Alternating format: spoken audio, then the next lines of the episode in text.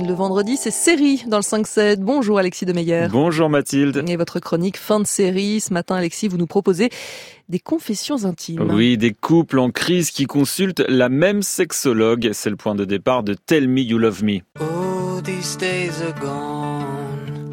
Allowed enough to hold on. I think about the time we wasted. I think about the years to come. Trois couples qui ne se connaissent pas mais qui se croisent dans la salle d'attente de leur psychothérapeute. Aucune intrigue parallèle tout au long des dix épisodes de Tell Me You Love Me. L'immersion dans l'intimité de ces couples est totale. Jamie et Hugo ont la vingtaine. Après avoir surpris une discussion entre Hugo et ses amis sur la tentation d'être infidèle, Jamie perd totalement confiance en son partenaire. Caroline et Palek, eux, ont la trentaine. Ils souhaitent avoir un enfant, mais ils n'y parviennent pas malgré des tentatives de fécondation in vitro. Ces échecs successifs créent des tensions dans leur couple. Cathy et David ont la quarantaine et deux enfants. Leur dernière relation sexuelle remonte à il y a un an et cette absence de libido est un sujet tabou. Honey? Yeah. We don't. We don't do anything anymore.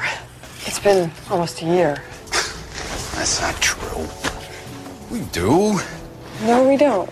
We do in my version of things. It means I love you. I know. That's not what I'm talking about.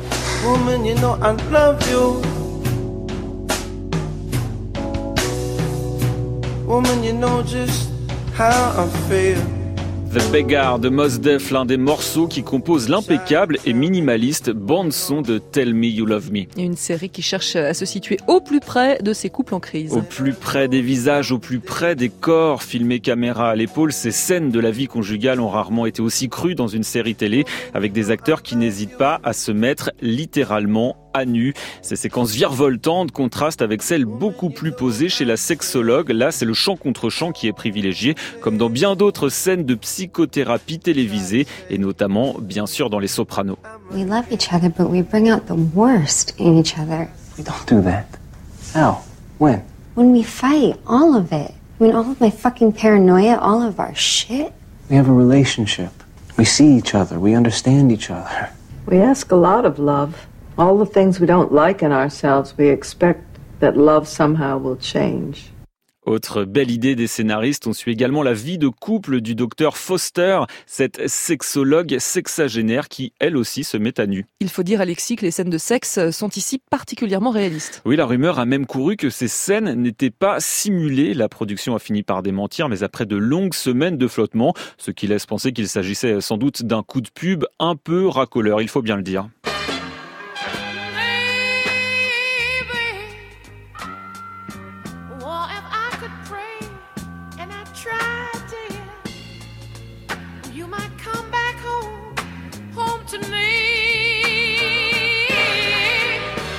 Comme nombre de ses consoeurs, Tell Me You Love Me s'est arrêté prématurément. La productrice Cynthia Mort et la chaîne HBO ont décidé de rompre d'un commun accord à cause d'un manque d'inspiration au moment d'écrire la saison 2. Cette série qui a été diffusée en 2007 fait en tout cas figure de pionnière en s'intéressant au désir et à l'intimité du couple. Elle a ouvert la voie à bien d'autres comme Master of Sex, Girls ou encore I Love Dick. Et donc l'unique saison de Tell Me You Love Me est à découvrir en VOD et en DVD. C'était la chronique fin de série d'Alexis Demeyer.